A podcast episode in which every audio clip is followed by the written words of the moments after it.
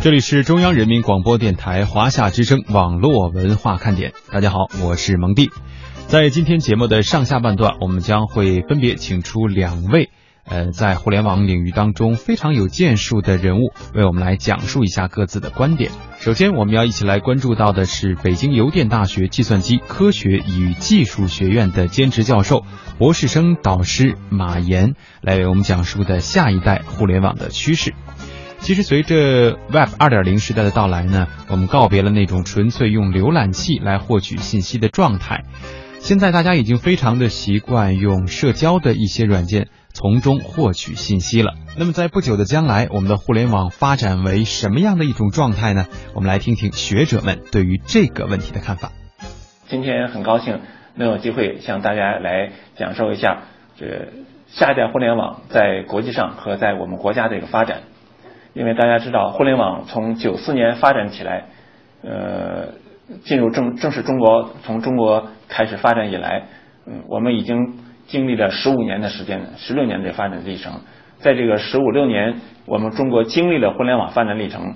大家可以亲身可以看到，从最早的纯学术研究性的网络，逐渐扩展到政府应用，扩展到国民经济各个领域。啊，扩展到教育，扩展到这个呃经济，扩展到生产领域，在军事，在呃民用领域各个领域得到广泛的这个扩展。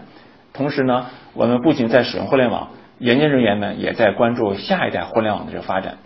大家知道，互联网已经不再是呃仅仅用于人对人通信，不仅仅用于我们普通的老百姓的通信，也用于在社会各个领域里面。因此呢，我们在发展新项新技术。同时呢，我们要展望，要来预测，要来研究，要来开发下一代互联网，能够让我们国家的经济，呃，利用最新的 ICT 通信手段，利用最好的网络通信手段，能够促进我们国家的经济发展。同时呢，我们也有责任对世界范围的这个信息通信技术呢做出更大的一个贡献。所以在这个领域里面，下一代互联网是非常重要的一个研究领域，也得到了国内外普遍的关注和重视。那么下面呢？我们分几个内容，呃，来介绍一下今天的这个主要的这个讲解内容。呃，分呃，下面我们按照呃四块内容来呃分别介绍一下今天介绍的主要的内容。下一代互联网和 IPv6，呃，这是我们要看到首先当前国内外在这个领域的发展。呃，第二部分呢，我们要介绍一下我们国家对下一代互联网的这个部署的情况。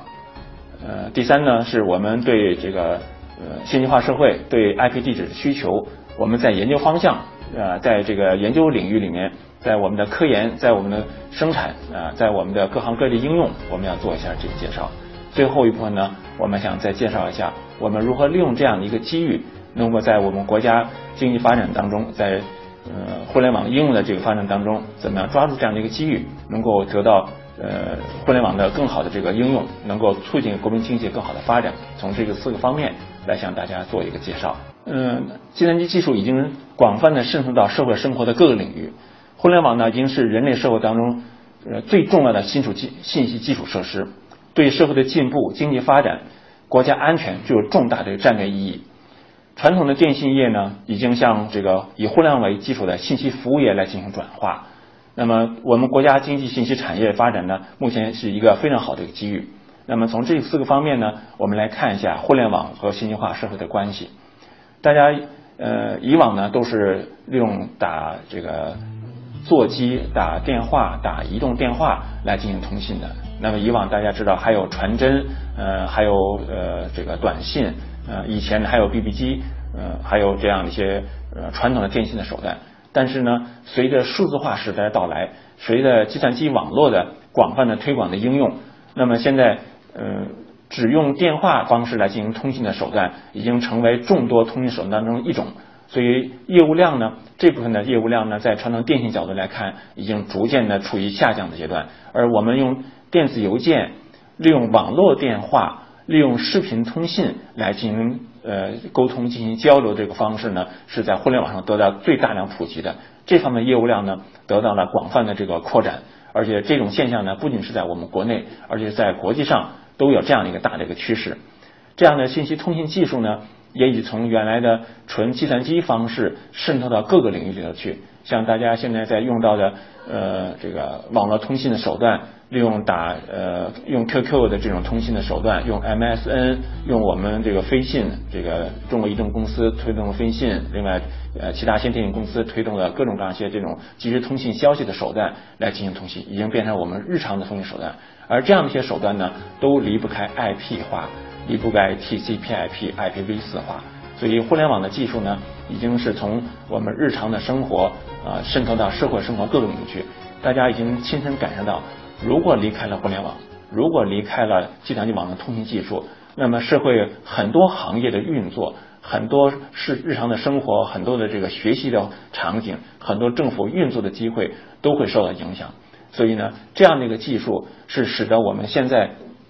呃要越来越关注通信技术、通信手段。而且也是从传统的呃农业向工业化社会向信息化社会演进的一个重要的一个标志。呃，这个社会生活当中，我们日常的这种生产行业当中，在信息领域相关联的产品、相关联的总产值、相关联的整个的社会服务业，呃，都能够占相当的比重。在这样的一个场景下，信息社会、信息化社会才能成为真正的现实。所以呢，我们说计算机网络技术已经渗透到社会生活的各个方方面面，而互联网呢，也只指也仅仅是呃我们利用这个通信技术使用到的一种最广泛普遍使用的技术。而大家知道，互联网技术其实只是计算机技术的一种表现形式，在我们的工厂的呃自动化呃系统里面，在我们的政府的呃内部工作网络里面，在我们企业的各种各样一些管理的系统。通信系统里面实际上都是用 TCP/IP 技术，都是用计算机网络技术，而这样的一个网络技术呢，真是能够非常方便的便利我们各种信息的获取、信息的处理、信息的传递啊、信息的管理啊，利用信息手段来呃这个发掘市场机会，来进行企业的运作，来进行学习、进行交流。所以我们在学习各种技术的时候，计算机通信技术是非常重要的一个学习的一个门类。那么，互联网呢，目前已经在这个社会的经济进步，在呃社会的这日常的运作、国家安全领域具有重大的一个战略意义。大家知道，呃，最早的互联网技术实际上是在西方工业发达国家，特别是以美国为首的西方工业发达国家前期的大量的基础研究的基础之上，能够发展出来的。那么，我们国家从九四年正式这个呃引入互联网技术，开通互联网服务以来。那么这个方面呢，就已经是展开了密切的国际上的交往。利用这个通信手段，我们同学可以从网络上面去下载更多的一些呃开源的一些软件，能跟国老师可以利用通信互联网跟国内外的同行们进行通信。呃，这个高年级的学生、研究生、博士生可以利用它来发表学术论文，进行学术交流。呃，那么也可以有很多很多娱乐的活动用互联网来做。同时呢，我们也会非常关注利用互联网怎么样能够很好的保护我们自己安全。因为互联网不仅有很好的一面，同时呢，利用不恰当的时候，我们自己不注意的时候，也会对个人来造成一些伤害，个人的隐私可能会被泄露，个人的一些行为可能会成为别人追踪的对象。呃，那么一些。呃，企业如果不会把信息系统保护的很好的话，也会受到网络的攻击，影响企业的运作，影响企业的声誉。如果国家的机密通过网络被呃敌方敌对方获取的话，那会对国家对社会的稳定运行造成重大的影响。那么军用系统就更不用说。所以呢，我们既要学习好这个计算机网络技术，同时呢，计算机网络相关的安全的技术。这些都是我们非常非常关注的，怎么样能够管理好、利用好、安全的、呃很呃方便的、能够很可靠的，能来使用互联网技术，也是我们在学习互联网技术当中非常重要的一个内容。那么，呃，传统的电信业呢，呃，已经正在向以互联网为基础的新一代的基础设施来进行转化。以往大家用呃传统的计算机系统，只是说我处理。呃，一些文件啊，呃，大家去录入一些信息啊，呃，那么进行一些呃文件的一些这种汇总啊，啊，一些数据库的处理啊。但是现在呢，利用互联网技术，这个边界呢大大得到了延展。我们现在通信处理的技术不仅是在单机里处理，大量的系统通过计算机网络来处理，甚至现在已经开始做呃这个网络的并行计算，利用这个云计算的平台，能够这个广泛的、很方便的获取你想要获得各种各样的信息啊。这样的一些趋势呢，也是在呃电信工业里头呃得到最新普遍关注的一些服务的热点。所以，传统电信业已经是在向新一代的信息服务业进行过渡、进行转化，是一个行业的一个转化，是整个社会进步的一个重要的表现。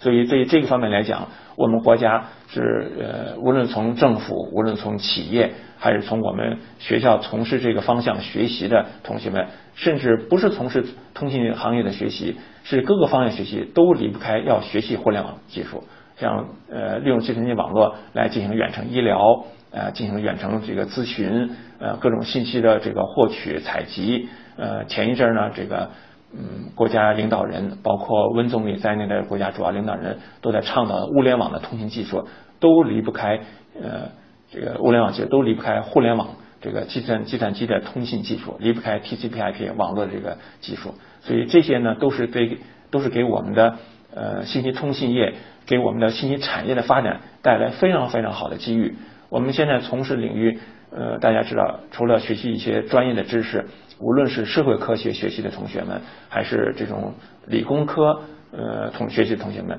都不仅要学习本专业知识，也要学习信息通信技术，学习利用网络技术，学习在信息化的社会里面进行生存、进行工作啊、进行交流啊、进行研究